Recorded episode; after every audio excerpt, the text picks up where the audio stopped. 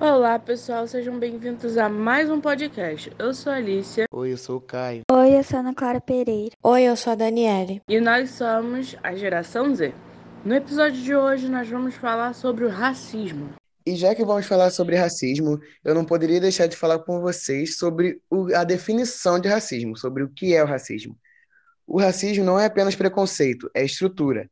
Racismo é sobre relação de poder, é sobre hierarquização baseada no conceito social de raça. Racismo não é apenas preconceito. O preconceito é um dos efeitos do racismo, mas não é apenas sobre isso. Racismo é uma maneira de discriminar pessoas baseada em motivos raciais, como cor da pele, tamanho da boca, estilo de cabelo, entre outras características físicas. Faz com que um grupo de pessoas façam outras pessoas se sentirem inferiores a eles. Portanto, o racismo tem como intenção de diminuir e anular os direitos das pessoas de serem felizes do jeito que são. Com pessoas pretas, mas também são com indígenas, árabes, asiáticos, entre outros povos. O racismo não está ligado apenas a características físicas, mas também quando julgam a parte intelectual de uma pessoa, apenas pela cor da sua pele, origem ou condição financeira. Eu mesmo já presenciei uma cena de racismo no mercado, quando um segurança estava olhando uma mulher preta para saber se ela não ia roubar nada, enfim. Agora que o Caio já explicou para vocês o que são, o que é o racismo, eu vou dar exemplos de racismo e vou falar alguns privilégios de pessoas brancas. É, alguns exemplos de racismo são quando algumas pessoas pretas são seguidas em shoppings, mercados, por seguranças, quando usamos a palavra preta para algo ruim, como por exemplo, eu vou escrever o nome da pessoa que eu não gosto no meu caderninho preto, quando pessoas asiáticas são agredidas na rua apenas por serem asiáticas, quando muçulmanos estão em um lugar e pessoas que não são da mesma religião falam cuidado com a bomba. Tem também um caso muito famoso de racismo, que é o caso do George Floyd, que ele era um americano que morreu asfixiado por, por um policial branco, porque ele tentou trocar uma nota de 20 dólares falso. Agora eu vou dar alguns exemplos de privilégios de pessoas brancas. Brancos não são julgados pela sua cor de pele e algumas vezes não são vistos na rua como assaltantes e enfim. Sim, eu concordo plenamente com o que a Ana Clara disse. E muitas vezes no nosso próprio dia a dia a gente comete o racismo imperceptivelmente com algumas frases, né? Que eu vou citar algumas, inclusive, porque você pode usar. E se você usar, pare. Se você vê alguém usando, com toda educação, você chega para a pessoa e fala: Olha, então, esse negócio que você disse é uma frase racista, porque muita gente fala, mas não sabe o que significa, não, não sabe a origem e o porquê, né, desse, dessa expressão. Algumas das expressões que uma é muito dita no Nordeste, né, e algumas pessoas aqui do Rio de Janeiro também usam, que é pensa que eu sou tuas negas, tá? Aí tu tá brigando com uma pessoa, geralmente é a mãe, né? chega pra gente e fala: Tu tá pensando que eu sou tuas nega pra falar assim comigo, é? E aí, isso é uma frase, sim, totalmente racista, porque antigamente os brancos tinham uns que estupravam né, as mulheres negras, as escravas que viam e elas eram forçadas a fazer coisas que não queriam pelos seus senhores. E uma, uma expressão que a gente escuta, né, em música, inclusive era uma música que eu estava extremamente viciada, mas agora que eu estou vendo que essa é uma frase racista, a gente para, né, de dar ibope, que ela é da cor do pecado. Tenso, né? Cor do pecado, cor, a cor preta, a, a famosa morena, não é? E isso também é uma frase racista, porém, por mais que seja dada tecnicamente como elogio, mas é uma frase racista.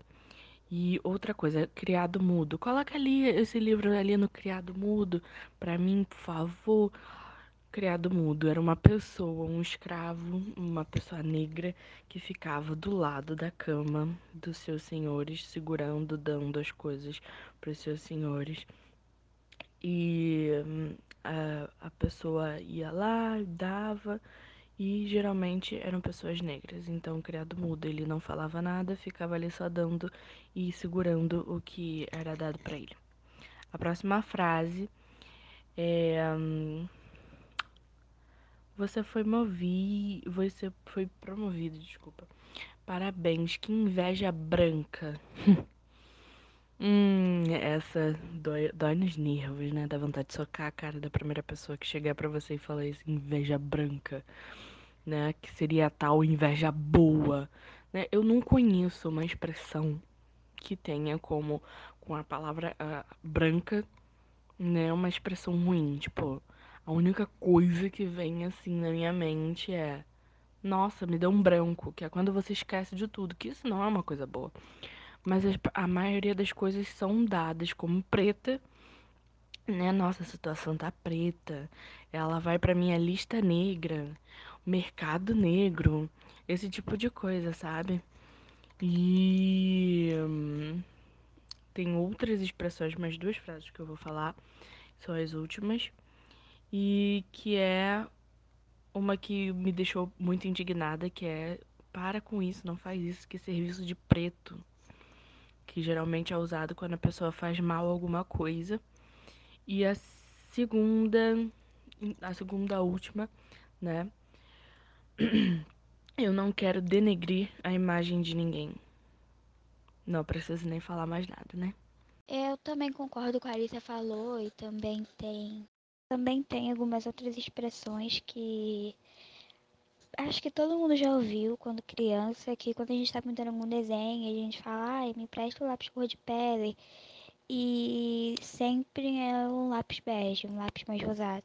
Isso é entender que apenas pessoas pele mais rosada, pele branca é o certo e pessoas de pele preta são erradas, sabe?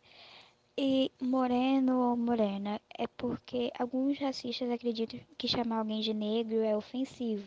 Então, falar, chamar de outra forma de morena ou moreno é uma forma que ameniza, sabe? Ameniza entre aspas. Também tem cabelo ruim, que os racistas usam essa palavra por causa do cabelo afro, que é muito volumoso, e por causa do frizz, que é diferente do cabelo de brancos, que é sempre liso e não possui tanto frizz assim.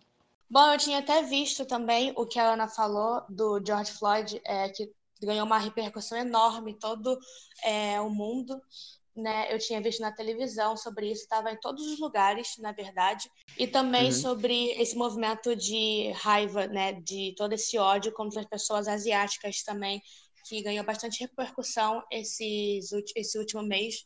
É, foi uma coisa bem desnecessária, na verdade, pessoas inocentes é, em um espaço de lazer sendo agredida, né? Realmente. E como a Ana Clara, e como a Ana Clara falou, é, muitas das vezes pessoas brancas podem estar reunidas em algum lugar que não são vistas como ameaça, mas em algum momento em que pessoas pretas, meninos pretos, meninas pretas estão reunidos, muitas das vezes, dependendo do lugar, podem ser vistos como uma ameaça. Então, muitas pessoas muitas das vezes escondem pertences de valor, como relógios, bolsas, ou até mesmo dependendo de onde da hora. Muitas das vezes, quando tem uma reunião de jovens pretos, eles estão parados, sei lá, no portão de casa, é, muitas das vezes até próprios policiais estão fazendo uma ronda diária, igual eles fazem, tem costume de fazer todas as noites, é, e, tipo assim, abordar eles. Onde muitas das vezes eles abordam essas, esse grupo de pessoas pretas por achar que eles estavam suspeitos demais. Sim, eu tinha até visto um programa, eu não lembro agora o nome, mas era, na verdade era um programa que falava, contava muito, várias histórias diferentes. E no dia que contou essa história, foi basicamente de uma menina, duas meninas no caso, uma que era branca e outra preta, elas tinham ido numa festa na praia. E daí a menina, a menina branca, ela tava com uma bolsa e tinha um saco com drogas na bolsa dela. E ela tinha ido em algum lugar, eu acho que ela tinha ido no banheiro. E ela tinha deixado essa bolsa com a amiga dela, que era que é preta, né? E quando ela passou a bolsa para a menina preta, o policial ele logo viu e por algum motivo achou estranho isso e foi revistar ela. Foi quando ela quando o policial viu que tinha drogas na bolsa e logo achou que fosse dela, mesmo ela falando que não era. É, ele, ele levou ela para a delegacia.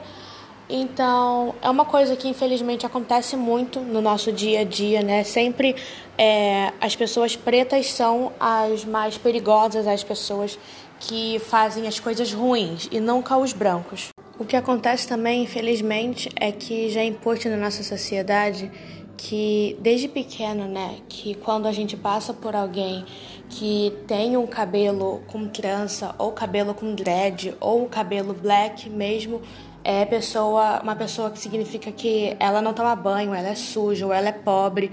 Também tem a questão da, da pressão que a sociedade coloca em cima das pessoas, em cima de pessoas pretas por conta do seu visual, do seu cabelo, por ser cabelo cacheado e crespo e não liso como é o padrão imposto pela sociedade. E quando pessoas é, com seus cabelos naturais, pessoas negras, pessoas pretas com seu cabelo natural, é, trabalham em lugares públicos, assim, as pessoas sempre olham porque é muito volumoso, chama muita atenção e as pessoas automaticamente pensam que essa pessoa não é tão qualificada, não é tão não deve, não deve ser tão respeitada quanto a outra pessoa do lado que é branca com cabelo liso. Dito isso, eu vou para o próximo tópico, que é o racismo nas Olimpíadas. O que, ao contrário de muita gente, acontece muito, até mesmo hoje em dia. Nesse exemplo que eu vou dar, eu vou falar sobre um caso que aconteceu muitos anos atrás mas que pode ser muito, mas que pode ser comparado em várias coisas que acontecem hoje em dia. Bom, nesse tópico eu vou estar falando sobre a Alemanha de Hitler. A Alemanha de Hitler organizou os Jogos Olímpicos de Berlim em 1936, com a intenção de promover a ideologia partido nazista e principalmente a supremacia da raça ariana. Jesse Owens, um atleta preto norte-americano, ficou responsável por quebrar o recorde da época e calar a boca do anfitrião. Jesse levou para casa as medalhas de ouro dos 100 metros rasos, salto em distância, 200 metros rasos e revezamento 4 por 100 metros. Owens calou Hitler sem usar palavras, mostrando o contrário pregado pelo ditador, que o fato dele ser preto não, não o fazia menos capacitado. Obviamente, ver um atleta preto vencer foi uma derrota para Hitler. Mas a maior decepção do americano foi quando ele voltou para casa quando o presidente Franklin Roosevelt não o recebeu na Casa Branca como fez com os outros atletas brancos. Jesse também precisou sentar na parte de trás do ônibus que levava outros atletas americanos após o retorno ao país. E como se não fosse suficiente, Owens ainda teve que entrar pela entrada de serviço em um hotel onde seriam homenageados. Tudo isso por ser um atleta preto. Hoje eu trouxe aqui a minha irmã que vai contar para vocês um relato de racismo que ela já sofreu. E hum, ela vai contar como foi a experiência. Olá, primeiramente, boa noite, que agora tá noite enquanto eu tô falando com vocês. Eu me chamo Clara, eu sou a irmã da Alicia, sou engenheira naval, formada pela UFRJ, Universidade Federal do Rio de Janeiro e capitão-tenente da Marinha. Eu componho o Corpo de Engenheiros Navais da Marinha do Brasil. Vou entrar agora no tópico racismo, a começar pelo tão falado racismo estrutural. Esse racismo não chega nem a agressões verbais e físicas contra os negros, vai além disso, indo na raiz do problema. Como disse, minha turma tinha uns 40 alunos. Desses alunos, quatro eram negros. Apesar de não ter tido uma condição financeira muito alta, meus pais sempre buscaram me proporcionar um ensino de qualidade, me colocando em colégios particulares. Já nesses ambientes, eu me identificava como uma das poucas negras em sala. E isso vem de muito tempo. Uma época em que a mão de obra que ajudou a construir o país que temos hoje era essencialmente negra e escrava. Nós não tínhamos os direitos e éramos tratados como propriedade. Os direitos que qualquer ser humano tem, né? A gente era tratado como propriedade. Em alguns lugares do mundo, éramos tratados inclusive como atração turística, como animais exóticos. Voltando ao Brasil, Com a abolição da escravidão, os negros só receberam o direito de serem livres, e às vezes nem isso. Não recebemos apoio, não fomos integrados à mão de obra salariada da época, fomos substituídos por imigrantes, fomos marginalizados e tratados como inservíveis. Houve até leis que nos impedia de estudar, nos impedia de ter propriedade, leis, lei dos capoeiras, onde pessoas que perambulavam pelas ruas sem trabalho ou residência comprovada iriam para a cadeia. E ainda teve a lei do boi, primeira lei de cotas, mas que não era para negros, mas para filhos de donos de terra que conseguiam vaga nas escolas técnicas e universidades. Enfim, com essa enxurrada de descaso, acabamos ocupando os subúrbios, e não é à toa que hoje em dia a maior parte da população pobre, morador de favela e regiões mais pobres, a maior parte da população carcerária, entre outros, é composta de por negros. E nesse contexto que de fato acabamos ocupando o imaginário das pessoas nessas posições de classe agrária, operária, sem estudo, pobre e marginal. Eu vivencio muitas, muito, muitas situações em que as pessoas julgam que eu não tenho poder aquisitivo para estar em determinados lugares, onde as pessoas são, em sua maioria, esmagadora brancas. Já me mandaram ir comer na cozinha no clube do qual eu era sócia, o qual eu era sócia. Várias vezes já julgaram que eu tinha uma patente bem inferior do que tenho no trabalho. Já acharam que eu estava nas redondezas de um hotel em Copacabana por acharem que eu trabalhava lá e não pelo fato de que morava ali perto, que era o caso. Já fui chamada de neguinha na escola, já fui discriminada pelo meu cabelo ser supostamente ruim, por ser crespo. Já jogaram a piada de que lembraram de mim ao ver a série Escravos, entre outras situações que muitos negros vivem somos é, encarados, inclusive, é, como sem poder ter dinheiro para comprar determinadas coisas, somos olhados como realmente possíveis ladrões, enfim. Como disse, o racismo vai para além de tratar os negros mal. É tratar o negro como inferior e não dar aos negros as mesmas oportunidades que os brancos. No fim das contas, o empoderamento feminino e a luta antirracista falam a mesma língua lutam pelo mesmo ideal, de que somos todos detentores dos mesmos direitos e, como tal, queremos as mesmas oportunidades. Eu, como mulher e negra, sinto literalmente na pele o peso de fazer parte dessas duas lutas. O lado positivo é que essas lutas me tornaram ainda mais forte, ainda mais inteligente e suficientemente capaz de chegar aonde eu queria e ir além.